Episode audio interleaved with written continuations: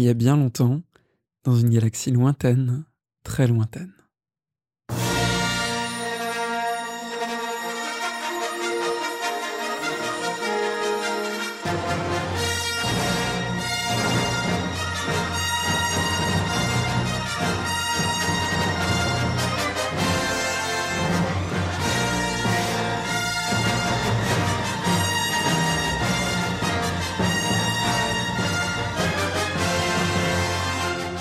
Voilà, je viens de réaliser un gros kiff, recréer l'intro d'une des sagas les plus mythiques de la science-fiction dans mon podcast.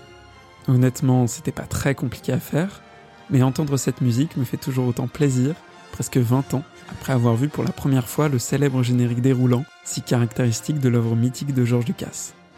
Car oui, tu l'auras compris, dans ce nouvel épisode d'Origin Story, on va parler de Star Wars. Que tu te sentes contrebandier repenti, Jedi en sursis, princesse badass ou pilote de l'Alliance, je t'invite à t'installer confortablement à bord de mon vaisseau, le célèbre Millennium Condor, pour une petite balade autour des étoiles à travers les influences de la célèbre saga de Lucas. Accrochez vos ceintures, on passe en hyperespace.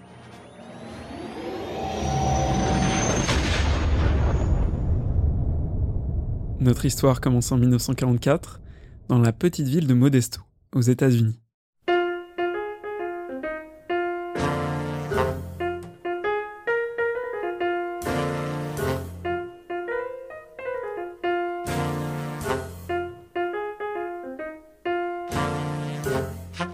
Petit Georges naît le 14 mai de cette année, de parents fabricants de papier, Dorothy Elinor Bomberger et George Walton Lucas Sr., un très lointain cousin de Marlon Brando. Sa famille est luthérienne et il est éduqué avec rigueur par son père. Le petit George Junior n'a pas une enfance de tout repos. Chétif, il est la cible de moqueries et de harcèlement à l'école. Il se réfugie alors dans les livres et les comics, notamment dans les travaux de Jack Kirby, co-créateur avec Stan Lee des 4 Fantastiques, de l'incroyable Hulk ou encore des Avengers. Ses parents ont aussi assez d'argent pour s'offrir une télé, devant laquelle George passera une grande partie de son temps libre. Il dévore les westerns et les épisodes de Serials, les films à épisodes diffusés à la télé américaine. Une de ses séries préférées est Flash Gordon, histoire d'un héros terrien devant sauver sa planète natale de l'emprise de l'empereur maléfique Ming. Ouais, à moi aussi ça me dit un truc. Il suit aussi à la radio et à la télé un sport qu'il passionne, les courses automobiles. Très tôt, il se rêve pilote professionnel. Malheureusement, l'année de ses 18 ans, il connaît un terrible accident de voiture qui le marquera à jamais. Il passe à deux doigts de la mort ce jour-là et renonce alors à une carrière de pilote. La fin de son adolescence marque également le début de son intérêt pour le cinéma. On est alors au début des années 60 et l'industrie hollywoodienne traditionnelle est peu à peu détruite par ses grosses productions. Faute de rendement suffisant, certaines grandes sociétés de production et de distribution comme la Fox ou Warner sont au bord du gouffre financier et souffrent largement de la concurrence du petit écran. De jeunes cinéastes relancent alors progressivement la machine avec des films plus expérimentaux. Ce sont ces films qui marqueront Lucas, en plus des productions du cinéma européen et surtout français, de la nouvelle vague, comme À bout de souffle, de Jean-Luc Godard. Il s'intéressera aussi aux films japonais d'après-guerre et notamment aux travaux de Kurosawa.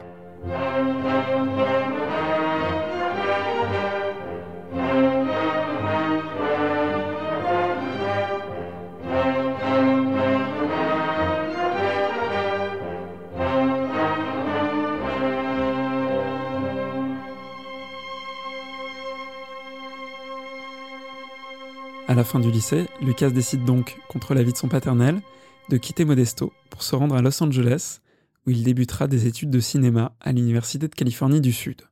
Alors étudiant, il réalisera plusieurs courts-métrages. On retiendra notamment Electronic Labyrinth THX 1138 4B, un cours avec un nom à coucher dehors, qui prend place dans un univers dystopique et qui aura eu le mérite d'être particulièrement apprécié par Steven Spielberg, qui prendra contact avec Lucas pour le féliciter. Les deux compères deviendront amis et partenaires sur de nombreux projets. Et si tu ne vois pas de quoi je veux parler, je te conseille vivement d'aller écouter l'épisode de notre Summer Camp sur Indiana Jones. Mais les bénéfices d'Electronic Labyrinth ne s'arrêtent pas là. En 1968, le projet est présenté au Festival du film étudiant à New York et remporte le premier prix dans la catégorie des films dramatiques. Fort de cette belle carte de visite, Lucas parvient à trouver un stage chez Warner et est affecté au tournage de La Vallée du Bonheur, le troisième film du légendaire Francis Ford Coppola. Ouais, rien que ça. Quand après deux ans de BTS, tu trouves à peine un stage rémunéré 500 balles chez Decathlon ou à la Brioche Dorée, bah George, il devient assistant d'un des plus grands réalisateurs de l'histoire du cinéma américain. Leur collaboration chez Warner se passe tellement bien qu'ils deviennent amis et fondent ensemble en 1969 leur propre société de production. Avec une aide financière de 300 000 dollars de la Warner, la jeune compagnie prévoit alors d'adapter Electronic Labyrinth en long métrage. Enthousiaste, Lucas se lance alors dans le tournage de son film et le présente un an plus tard, en novembre 1970, aux exécutifs de la Warner. Et là, patatras, c'est ce qu'on peut appeler une grosse catastrophe industrielle, le film ne plaît pas, mais alors pas du tout à la Warner, qui exige immédiatement le remboursement des 300 000 dollars. Pour Lucas, c'est un monde qui s'écroule. Des tensions se font sentir avec Coppola, qui doit rembourser de sa poche l'investissement de Warner, si bien que notre ami George doit se résoudre à fonder sa propre structure s'il veut sortir son film. Un mal pour un bien quelque part, puisque c'est grâce à cette mésaventure que naît une société de production qui marquera l'histoire du cinéma, Lucasfilm. Lucas commande ensuite un nouveau montage pour son film THX 1138, qui sort enfin dans les cinémas américains en mars 1971.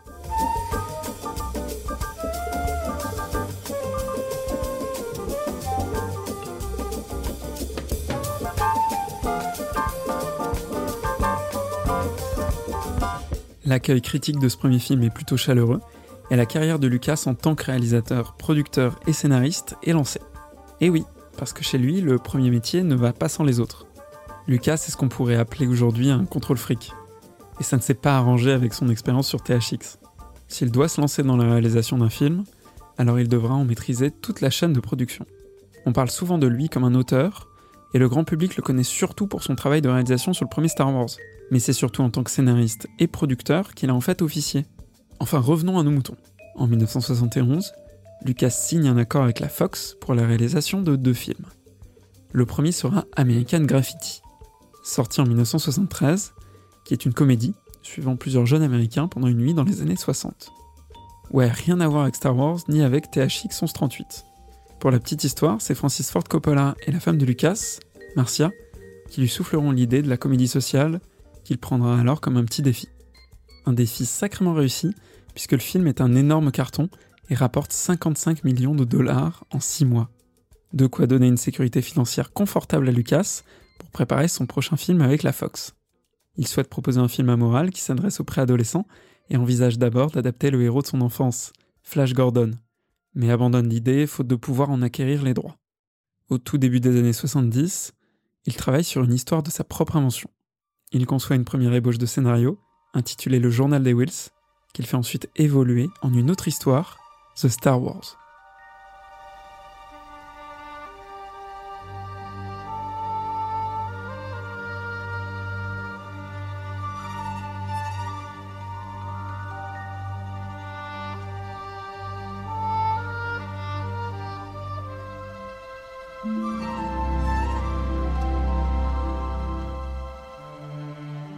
Avec ce texte, on est encore assez loin du film qui apparaîtra plus tard sur nos écrans de cinéma. Lucas va continuer de développer son scénario et va travailler avec l'illustrateur Ralph McQuarrie pour transposer ses idées en images. En parallèle du travail de pré-production, George Lucas anticipe ses besoins en effets visuels et fonde Industrial Light and Magic en 1975. Je vous la fais courte, mais cette société d'effets spéciaux révolutionnera complètement l'industrie du cinéma et participera à l'élaboration des effets visuels de plus de 300 films, parmi lesquels des franchises marquantes comme Harry Potter, Star Trek, SOS Fantôme ou encore Retour vers le futur. Le 22 mars 1976, le tournage de Star Wars débute officiellement en Tunisie avant de déménager dans les célèbres studios d'Elstree, dans la banlieue de Londres. Cette période ne sera pas de tout repos pour notre bon George, qui enchaînera les grosses galères. Tempête de sable et météo très capricieuse en Tunisie. Ambiance de révolte des techniciens anglais dans les studios londoniens. Premier montage catastrophique retard et dépassement de budget colossaux de la part d'ILM. Autant de problèmes qui conduiront notre pauvre George au bord du burn-out. La Fox ne croit plus au film, et quand il sort le 25 mai 1977, il n'est distribué que dans 37 salles aux États-Unis. Sauf que là, un miracle se produit.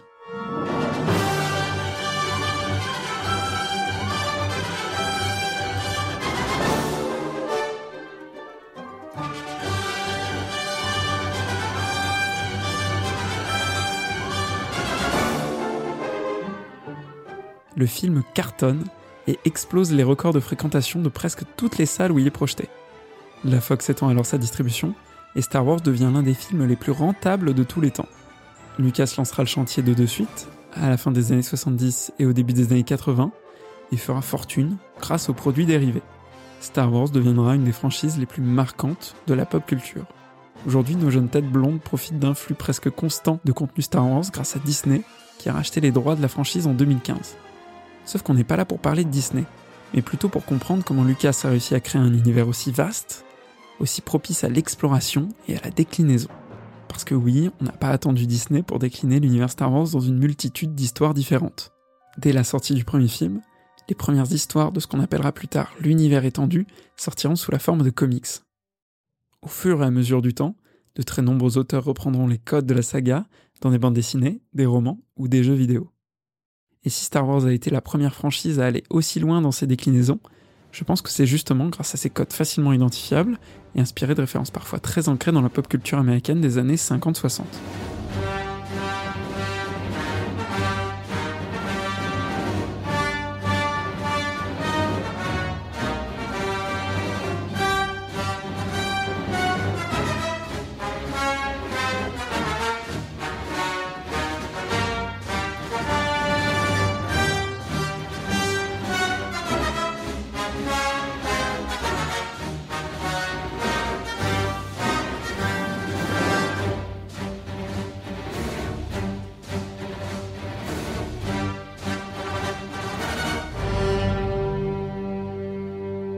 Ses études à l'Université de Californie du Sud, George Lucas voulait produire une histoire universelle qui pourrait parler à plusieurs générations d'enfants. Mais il prend également d'autres cours qui lui feront découvrir les mythologies antiques et médiévales. Il sera également initié à une théorie très en vogue chez les artistes et mythologues de l'époque, le monomythe. Ce concept, créé et popularisé par l'universitaire Joseph Campbell dans son ouvrage Le héros aux mille et un visages, nous explique que les grands mythes marquants de l'histoire de l'humanité suivent très souvent une structure similaire, quelle que soit leur origine, qu'ils nomment très simplement le voyage du héros. Je ne vais pas entrer dans le détail de la structure du monomythe ici, mais pour faire très très simple, on peut le diviser en trois grandes parties. On a d'abord une situation initiale, avec un héros qui vit sa vie tranquillou chez lui. Ce statu quo est toujours brisé par ce que Campbell nomme l'appel à l'aventure, un élément perturbateur qui va pousser le héros à quitter son foyer pour suivre une quête. La deuxième grande partie du monomythe est donc naturellement la quête en elle-même, au cours de laquelle le héros fait face à de très grands défis. Il finira par atteindre l'objet de sa quête, qui pourrait être un artefact, un pouvoir ou une découverte sur lui-même, et rentrera ensuite chez lui avec cet atout pour l'utiliser comme il se doit. Cette théorie a été utilisée et twistée par de très nombreux artistes au cours du XXe siècle, parmi lesquels on peut compter Stanley Kubrick, Richard Adams, Jim Morrison ou encore Bob Dylan. Lucas l'utilise quant à lui de manière assez littérale, à la fois dans le premier opus de Star Wars, Un Nouvel Espoir, mais également et surtout en tant que fil rouge de toute la première trilogie. Un nouvel espoir symbolise littéralement l'appel de l'aventure et le début des péripéties pour le jeune Luke Skywalker. Dans l'Empire contre-attaque, il fait face à ses plus grands défis et acquiert le pouvoir qui lui permettra de vaincre définitivement ses ennemis et ses peurs dans l'épisode suivant, le retour du Jedi.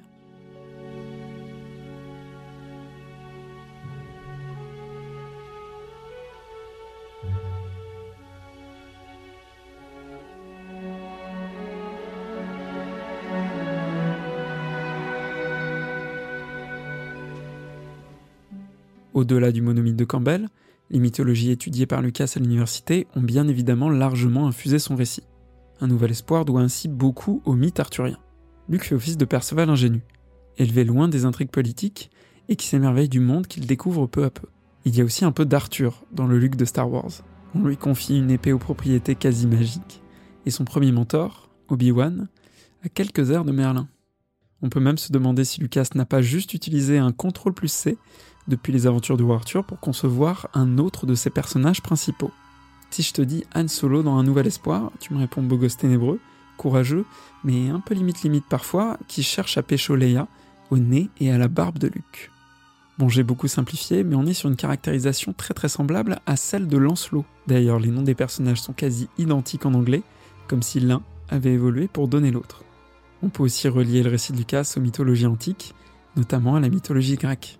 L'infiltration de l'équipage du Faucon Millennium dans l'étoile noire dans Un Nouvel Espoir fait directement référence à l'épisode du Cheval de Troie de l'Iliade. Mais personnellement, c'est surtout la construction mythologique du rapport entre Luke et Vador que je trouve super intéressante. Pour t'expliquer tout ça, je vais simplement reprendre le merveilleux travail du collectif Antiquipop, un rassemblement de chercheurs en histoire qui a publié un ouvrage compilant les liens existants entre l'Antiquité et la pop culture en 2018. Je vous mettrai d'ailleurs le lien de l'ouvrage dispo en open source en description, vous verrez le sujet est passionnant. Bref, dans cet ouvrage, un des auteurs, Vincent Chelier, nous explique comment la relation Luc-Vador découle en fait en grande partie du mythe d'Oedipe. Luc est en effet convaincu qu'il doit affronter et détruire Vador, émanation suprême du mal qui a apparemment tué son père, avant d'apprendre qui il est vraiment pendant le combat. Il se jette alors dans le vide, désormais conscient de sa grave erreur. Ce schéma rappelle directement l'histoire d'Oedipe, qui tue son père et épouse sa mère sans savoir qui ils étaient, avant de se crever les yeux pour ne plus voir ses crimes. Le parallèle va même plus loin si on creuse un peu. Selon la légende, l'oracle de Delphes aurait prédit à Oedipe ses futures actions avant qu'il ne les commette. Dans Star Wars, il y a une scène qui m'a toujours beaucoup intrigué dans l'épisode 5, la scène de la grotte sur Dagobah. Dans celle-ci, Yoda, le maître Jedi mentor de Luke, lui fait passer une épreuve. Il l'envoie dans une grotte, lui disant de manière un peu mystérieuse qu'il y trouvera ce qu'il y apportera. À l'intérieur, Luke a une sorte d'hallucination, il pense combattre Vador, et finit par lui trancher la tête. Le casque de Vador explose alors, découvrant son visage qui n'est autre que bah, celui de Luke. Ouais, même quand je te la raconte comme ça, je trouve toujours cette scène aussi étrange. Pourtant, on peut y voir une tentative de Lucas d'adapter le passage d'Oedipe devant l'oracle. Le message de la grotte est finalement assez clair quand on y réfléchit. Si Luke tue Vador, il éliminera une partie de lui-même, son propre sang.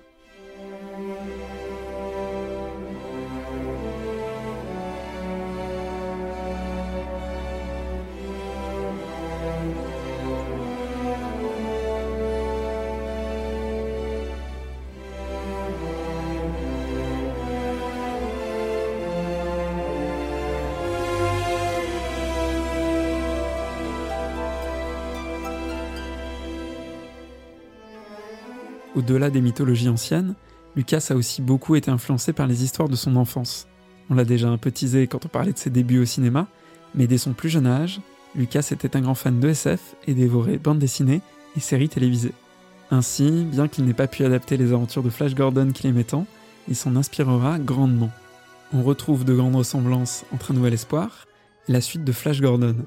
Flash Gordon Conquers the Universe notamment dans la structure des deux récits, qui inclut tous les deux l'infiltration d'une base spatiale. Un autre énorme emprunt de Star Wars à Flash Gordon est très simplement le célèbre générique déroulant de début d'épisode, apportant un peu de contexte à chaque film. Et oui, désolé de te décevoir si tu pensais que ces intros étaient nées avec Star Wars. L'autre média qui a bercé l'enfance de Lucas, on l'a vu, c'est la BD. Comme on le disait, il dévorait les comics de Jack Kirby, qui ont bien entendu été une inspiration visuelle pour sa saga. Ce qu'on sait un peu moins, c'est que l'ami George était aussi un grand fan de BD eh ben, francophone. Tu connais sûrement Mobius et Jean-Claude Mézières, les papas de Lincal et de Valérian. Eh bien, Lucas les adore. Il ira même jusqu'à rendre visite au célèbre magazine Métal Hurlant, à Paris, où Mézières officier, quelques mois avant la sortie de Star Wars pour leur présenter le projet. Ralph McQuarrie étant également un grand admirateur de ces dessinateurs, il est incontestable que leur travail a considérablement impacté la conceptualisation visuelle de l'univers de Star Wars. Tant qu'on parle de SF, il est important de noter que beaucoup de sources pointent des similitudes entre les films de Lucas et de grandes références du genre avec lesquelles il a peut-être grandi. On pense évidemment à Dune, de Frank Herbert, roman dans lequel une planète désertique, Arrakis, est au centre de l'intrigue et a pu inspirer Tatooine, la planète d'origine des Skywalker. On retrouve aussi un empire galactique et la mention de l'épice, substance centrale dans l'œuvre d'Herbert, reprise sous forme de clin d'œil dans les films de Lucas. Beaucoup citent aussi Asimov, et ses romans fondations, même si dans ce cas, il est plus difficile d'affirmer que les points communs entre les sagas sont au-delà de l'ordre de la simple coïncidence. Par contre, si on reste dans la littérature du début du XXe, et qu'on part dans le genre de la fantasy, il y a une saga qui a dû durablement influencer le créateur de Star Wars. Et cette œuvre, on en parlait dans le dernier épisode d'Origin Story, c'est Le Seigneur des Anneaux, de Tolkien. On peut prendre deux exemples très concrets pour attester du parallèle qu'on peut faire entre les deux œuvres. Le premier élément, c'est le sacrifice d'Obi-Wan, qui, comme celui de Gandalf, survient assez tôt dans le récit et déstabilise profondément les héros. Les deux personnages reviendront ensuite sous une nouvelle forme pour continuer de soutenir les forces du bien. Le deuxième exemple que je voulais prendre, c'est un petit clin d'œil. On le sait, Lucas s'est bien éclaté en nommant les planètes de sa galaxie très très lointaine, et il y a calé plein de références soit linguistiques, soit à des œuvres qu'il appréciait. Par exemple, Coruscant, capitale de la galaxie, dérive du vieux mot français Coruscant, qui veut dire brillant. Tatooine vient quant à elle de Tataouine, une ville tunisienne qui a largement inspiré Lucas pour concevoir l'architecture des villes de Mosespa et Mosesley. Et bien dans le même genre, la planète Endor fait directement référence à la Terre du Milieu, puisque c'est comme ça que Tolkien nomme ce territoire en langue elfique Quenya.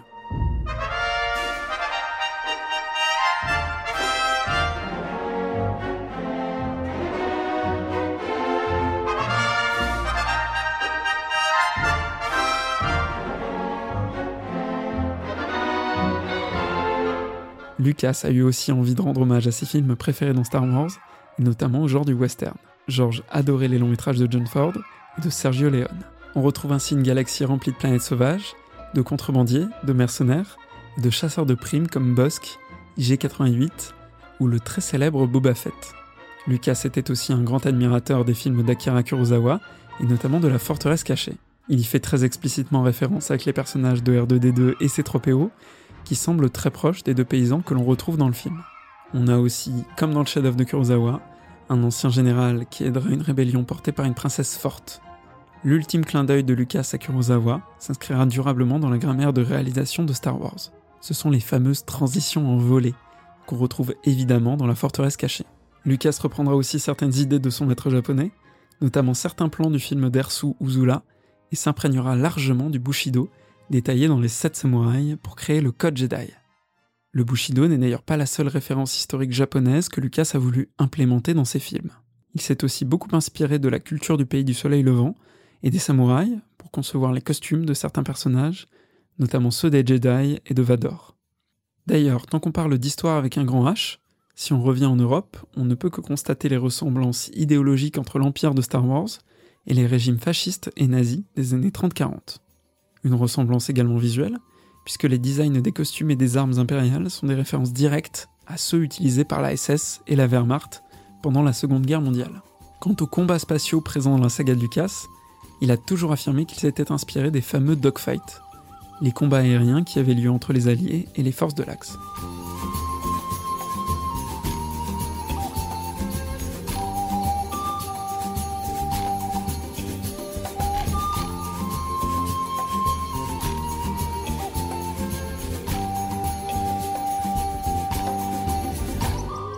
Notre voyage touche à sa fin, et on pourrait parler encore très longtemps de tous les clins d'œil et similarités qui unissent Star Wars à d'autres références culturelles plus ou moins connues et plus ou moins anciennes.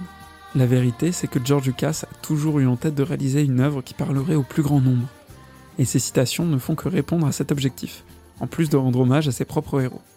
Finalement, dans Star Wars, ce qui compte, ce n'est pas de surinterpréter chaque élément, mais plutôt de comprendre cette démarche.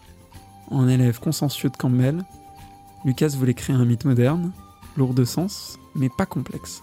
Un mythe qui marquerait les enfants de ses contemporains, ainsi que tous ceux qui suivront.